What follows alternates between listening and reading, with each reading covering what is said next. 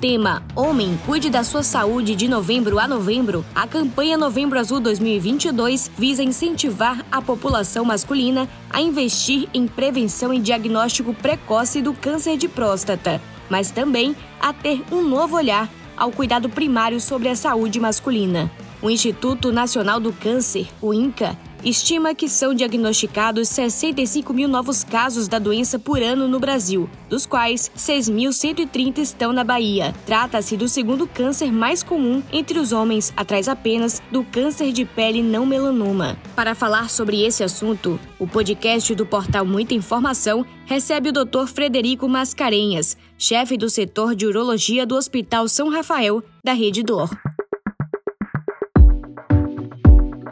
Doutor Frederico Mascarenhas, seja muito bem-vindo ao podcast do portal Muita Informação, tudo bem? Tudo bem, como vai, Tudo bem? Tudo certo, doutor. Vamos começar nossa conversa com uma curiosidade que é muito comum. Quais são as dúvidas mais frequentes levantadas no seu consultório? Há uma diferença entre as preocupações dos homens mais velhos e os homens mais jovens que procuram o senhor? Bruno, certamente sim. É, os homens mais velhos, eles vão muito mais por uma recomendação de fazer exame, mesmo sem que haja sintomas, é, a partir dos 50 anos. E os homens mais jovens, geralmente, têm algum sintoma de alguma coisa aguda que aconteceu. Quer seja uma infecção, quer seja um enchimento de uma ferida, quer seja uma dor, um desconforto, uma mudança do padrão é, da ereção, mudança da libido. Então, homem mais jovem, na maioria das ele só procura quando é motivado por algum sintoma. E o homem mais velho, além desses motivos que surgem algum sintoma, ele tem a recomendação de procurar o urologista é, é, regularmente a partir de uma determinada idade, de acordo com os, as características dele mesmo. Falando agora sobre disfunção erétil, doutor, esse é um problema que exige tratamento? Quais são os fatores de risco e os hábitos de vida que podem gerar esse problema? É um fator, um problema que acomete boa parte geralmente a partir dos 40 anos de idade. É, que hum, mais ou menos 30 a 40% dos homens a partir dos 40 anos já tem algum grau de disfunção erétil quer seja uma diminuição da rigidez, quer seja uma dificuldade maior de obter ereção, mas a maioria das vezes é, isso aí surge numa idade um pouco mais avançada. Pode acontecer também nos pacientes mais jovens, apesar de que nessa população a maioria das vezes está relacionada com alguma questão psicológica, mas nos pacientes que ocorre de maneira mais frequente, a partir dos 50, 60 anos de idade, a maioria das vezes está relacionada com algum fator de risco, e os principais deles são hipertensão, diabetes, tabagismo ou alguma cirurgia que possa ter afetado a ereção. Geralmente as cirurgias pélvicas, que podem mexer nos meios responsáveis pela ereção, podem comprometer a ereção também. Então, os principais fatores de risco que são controláveis e que dependem muito mais do indivíduo são hipertensão, diabetes e tabagismo. No caso da disfunção erétil, doutor, é possível diferenciar um real problema fisiológico de uma situação pontual que foi gerada por um estresse ou por fatores psicológicos? Sim, é, a gente tem é, algumas características do surgimento da disfunção erétil. Nos homens mais jovens, como eu falei anteriormente, a maioria das vezes ele é de origem psicogênica. Nos homens mais velhos, a maioria das vezes tem alguma causa orgânica. Mas o que a gente percebe é que a disfunção erétil de origem psicogênica, geralmente ela é de início súbito, ela tem um fator causal imediato, que causa uma dificuldade de ereção.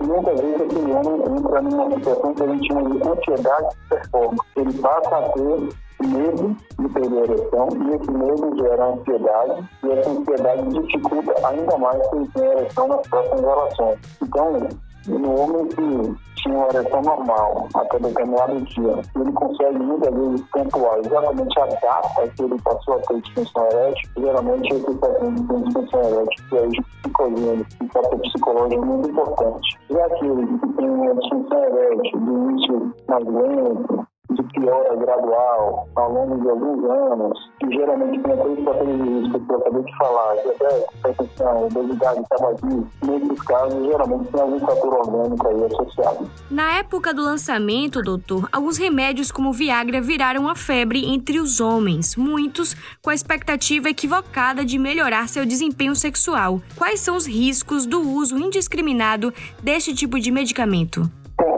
Medicamentos que são voltados para a melhora da função erétil, na verdade, ele melhorou bastante a qualidade de vida da maior parte dos homens. Isso que, como eu falei, a disfunção erétil é bastante prevalente e nos homens que tinham a disfunção erétil usavam remédios melhoraram. Ocorre que muita gente que não tinha disfunção erétil passou a usar esses remédios com objetivo recreativo, ou seja, com suposta, suposto objetivo de tentar melhorar a função sexual, que seja melhorando a duração da, da ereção ou, ou até é, facilitando a obter novas ereções ali em situações em que era eficaz. Enquanto esses medicamentos, como todo medicamento, tem alguns efeitos colaterais, né, entre eles dor de cabeça, conversão nasal, é, azia.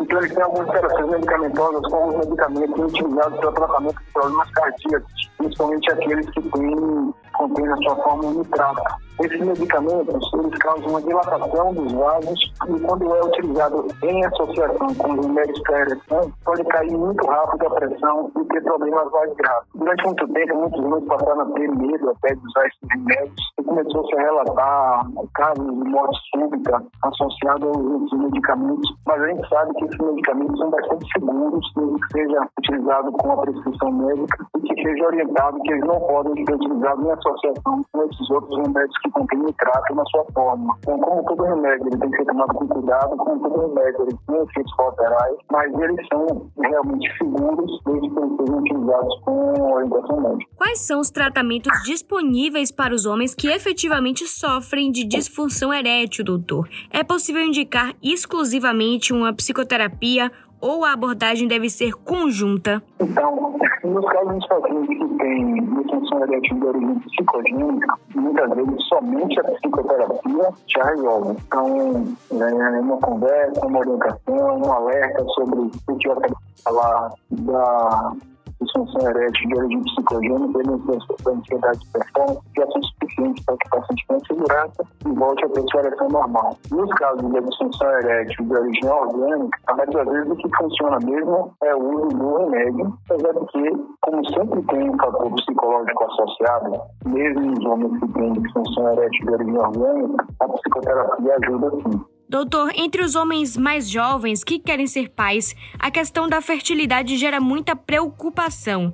Quais os fatores de risco para a infertilidade? Na verdade, a infertilidade não é do homem, exclusivamente. A infertilidade ela é do casal. E ela deve ser sempre investigada no casal que está tentando engravidar há pelo menos um ano e não consegue. A gente sabe que num casal que é infértil, 40% das vezes a causa é da mulher, 40% das vezes a causa é do homem, mas 20% das vezes a causa é dos dois. Então não adianta nada cuidar de um não cuidar do outro. É, então, um casal infértil é que precisa procurar assistência. Dentre as principais causas que levam à infertilidade do homem, ou a principal delas, é a varicocele, no varicocele são varizes que ocorrem no testículo por uma alteração anatômica mesmo. Não tem nada que o homem faça para que ela suja, nem que o homem faça para evitar que ela suja. É, a varicocele ela pode ser a causa da infertilidade. A gente sabe que um em cada seis homens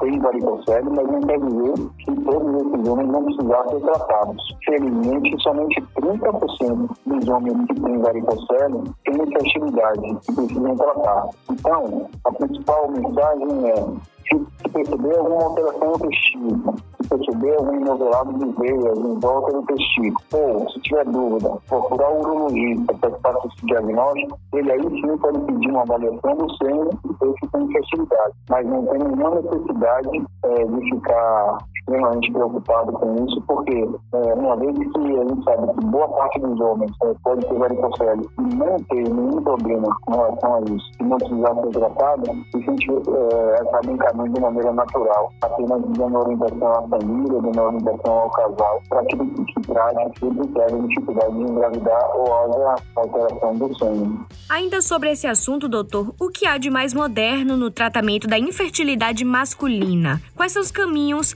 que o homem pode seguir para tornar, né, se tornar pai, neste caso de identificado uma questão voltada para o seu quadro de saúde? Então, como eu acabei de falar, na verdade a gente não vai lidar somente com a infertilidade masculina, mas sim a infertilidade do casal. Então, a gente tem é, desde o diagnóstico das causas da infertilidade do homem, que podem ser orgânicas, como eu falei, é, varicocele, pode ser uma deficiência de um hormônio, como é, a testosterona, pode ser excesso de um hormônio, como a prolactina, né, que podem ser tratados e manejados com reposição ou bloqueio da produção desses hormônios, é, com medicamentos é, fáceis de, de encontrar e diante do conhecimento da população médica, endocrinologistas, urologistas, a gente tem é, as cirurgias microcirúrgicas para tratamento da varicocele, existem técnicas para reverter a vasectomia naqueles né, homens que fizeram vasectomia e pretendem engravidar e não conseguem mais, porque uma interrupção ali do, do ducto onde passava o espermatozoide. Existem técnicas de fertilização assistida, né?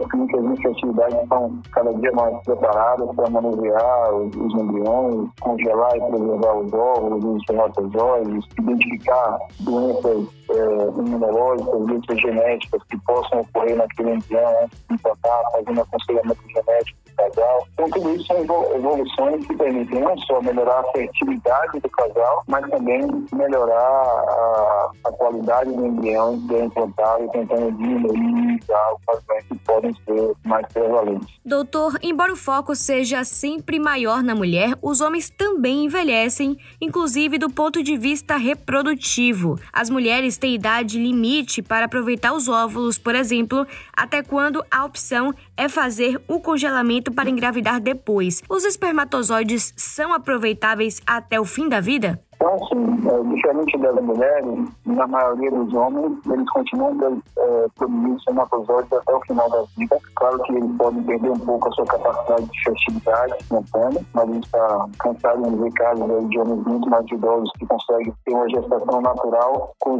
com o seu próprio espermatozoide e tendo relações é, sexuais de maneira normal. Mas, é, de qualquer forma, Caso haja alguma dificuldade, ele vai ser avaliado e tratado como qualquer outro casal e é, o espermatozoide ali ejaculado, mesmo que ele tenha alguma dificuldade de motilidade ou alguma alteração da morfologia, ele mesmo assim pode ser aproveitado na, no processo de fertilização assistida, desde que seja uma clínica preparada para manusear esse gametas e preparada para manusear os embriões. O abuso na utilização de hormônios, doutor, sobretudo aquelas chamadas bombas que são muito comuns em academias, ele afeta na fertilidade? Então, esses remédios são remédios que ajudam, auxiliam bastante a gente, né, os médicos, a ajudar os pacientes, nos casos de pessoas que têm deficiência dos hormônios. Então, o médico, o médico verdadeiro, o médico, ele faz uma reposição nos pacientes que têm deficiência. E aqueles que não fazem de maneira acadêmica acabam fazendo uma suplementação excessiva de um desse medicamento os pacientes que não precisam muitas vezes que têm o nível de hormônio normal no sangue. Com isso vem as complicações, né? A gente sabe que esses hormônios acabam sobrecarregando o fígado, acabam muitas vezes sendo causa de estresse, ansiedade. A gente sabe que alguns tumores do fígado estão associados também com o uso desses hormônios. Alguns hormônios podem aumentar o risco de trombose. Então, esses remédios que estão muito aí na moda, né? No processo de testosterona, chip da beleza, tudo isso são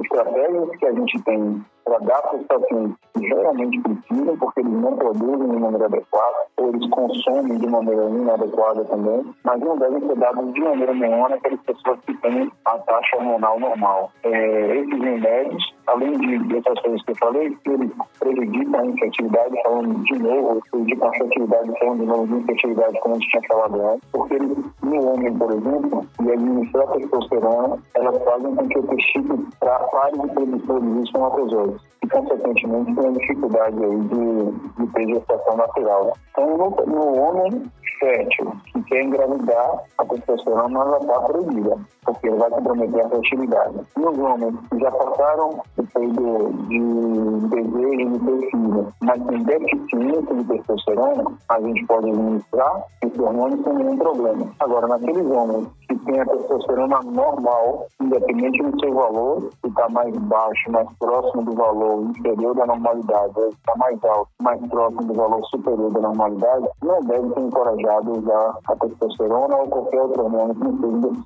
Doutor, por falar nesse assunto, quando a reposição hormonal de testosterona é indicada para o homem, assim como ocorre com as mulheres, o envelhecimento pode gerar a necessidade de reposição ou isso varia de caso para caso? O que ocorre é que a deficiência de testosterona ela tende a ser mais frequente no homem mais velho. Não quer dizer que homens mais novos não possam ter. Podem também, mas é mais frequente no homem mais velho. E respondendo a sua pergunta, a gente precisa repor, e aí bem na palavra que eu estou dizendo, reposição e não suplementação, nos homens que têm que ter os seguintes critérios. Ele tem que ter testosterona baixa, não é testosterona normal, ele tem que ter testosterona baixa e tem que ter sintomas de deficiência androgênica. Esses sintomas são é, déficit de atenção, déficit de memória, perda de concentração, diminuição da força muscular, sonolência ou, ou, ou insônia e diminuição da libido. Então, se o homem tem algum desses fatores e tem deficiência de testosterona, esse hormônio deve ser reposto. Fora disso, deve tomar cuidado para não tomar um banho à toa. Doutor, alguma polêmica quanto à relação ao custo-benefício no rastreamento do câncer de próstata, um dos principais objetivos do Novembro Azul? Afinal, em quais casos e a partir de que idade os homens devem fazer esse rastreamento? Então, o rastreamento a gente segue a recomendação da Sociedade Brasileira de Urologia. Ela deve ser feita a partir dos 50 anos em todos os homens, é, mas naqueles que têm histórico familiar de câncer de próstata, deve ser antecipado 5 anos e fazer a partir dos 45 anos. Então, quem tiver parente de primeiro grau, seja irmão ou pai, deve fazer com 45 anos. Uma outra população que merece especial atenção são as pessoas de cor preta, que também têm maior chance de ter câncer de próstata mais agressivos, também existe a recomendação de antecipar esse rastreamento para começar a partir dos 45 anos de idade.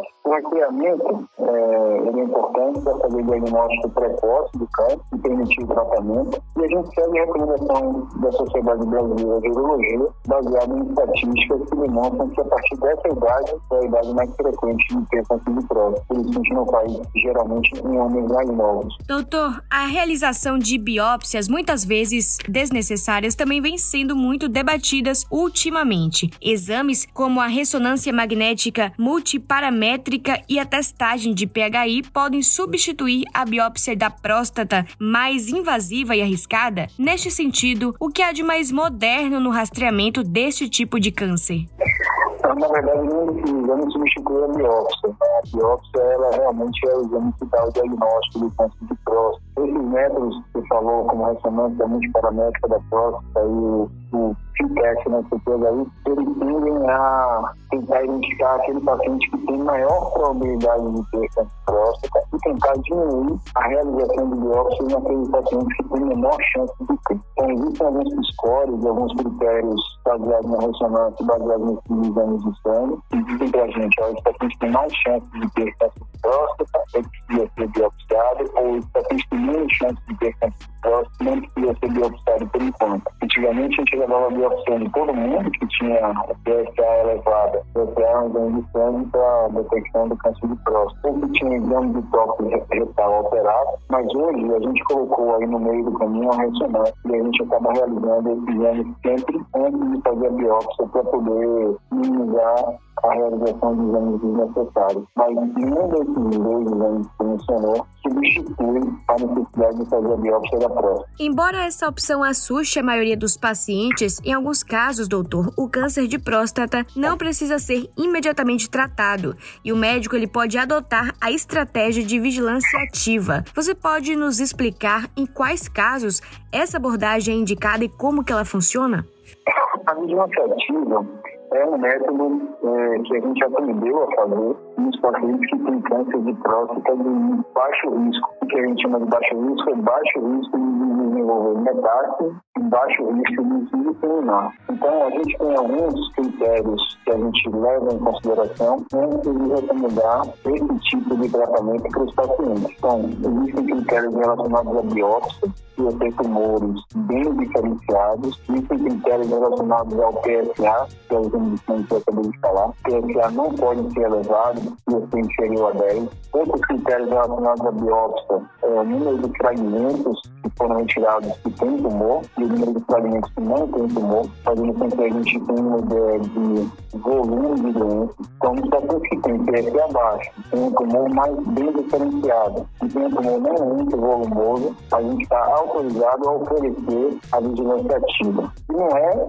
simplesmente esquecer a doença. O paciente tem um programa de acompanhamento muito perto em que é feita exame de sangue, em que é exame da próstata e novas ressonâncias e novas biópsias ao longo da vida. Pacientes, a qualquer momento, podem ser retirados do programa de vigilância ativa caso haja uma piora do padrão da, do tumor, caso haja uma progressão da doença, que a gente possa entender que aquilo ali pode apresentar um risco do paciente vir a morrer da doença. Doutor, quando a família deve levar o adolescente pela primeira vez ao urologista para que ele crie o, o bom hábito né, de fazer visitas de rotina ao médico, assim como as meninas com relação ao ginecologista? É, o que a gente é que vão ao urologista logo que entram na, verdade, né, quando começam a aparecer os pelos, o intestino começa a aumentar de volume, enfim, justamente para orientar sobre a anatomia, orientar sobre a infecção sexual, é, orientar os cuidados que eles precisam ter no autoexame para detectar nódulos no intestino, entender a sua própria anatomia, o seu próprio corpo.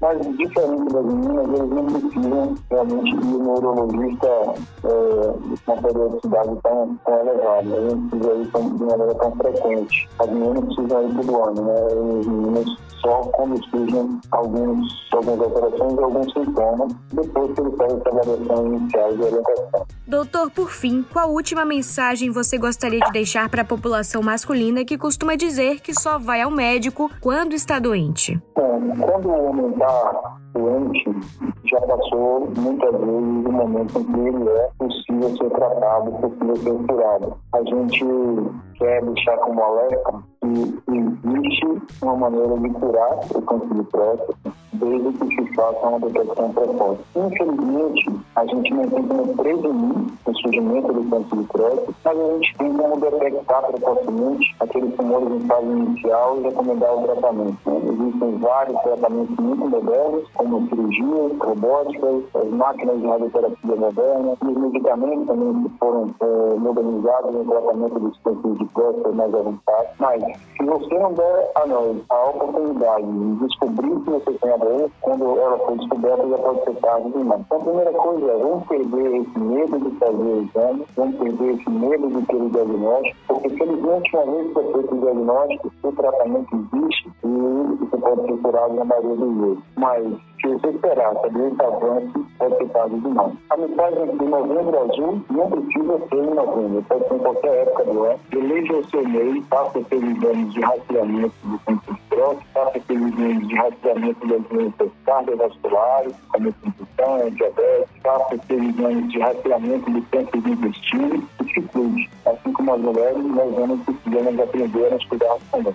Doutor Frederico Mascarenhas, muitíssimo obrigada pelo seu bate-papo aqui com a gente no podcast do Portal Muita Informação e seja sempre muito bem-vindo por aqui ao nosso portal, tá bom? Muito obrigado, Bruno.